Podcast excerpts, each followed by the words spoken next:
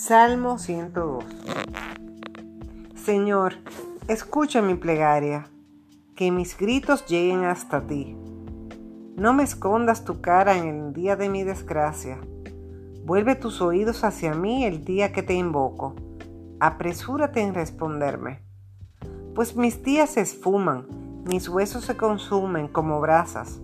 Como hierba cegada mi corazón se seca, y hasta se me olvidó de comer mi pan con lo fuerte de mis sollozos a través de la piel se ven mis huesos.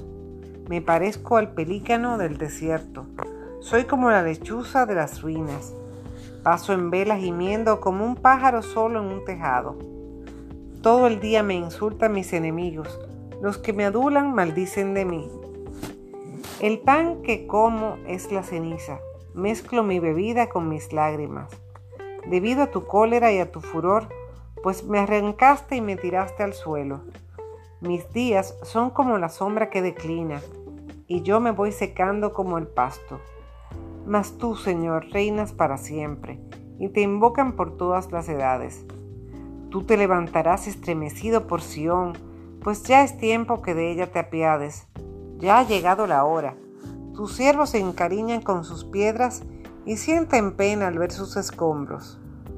Entonces los pueblos te respetarán tu nombre y todos los reyes de la tierra tu gloria.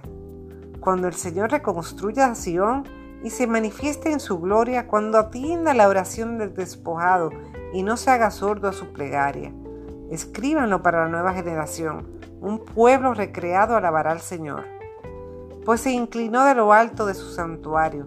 Desde los cielos miró el Señor a la tierra para escuchar el gemido del cautivo y liberar a los condenados a muerte, para que resuene en Sion el nombre del Señor y su alabanza en Jerusalén.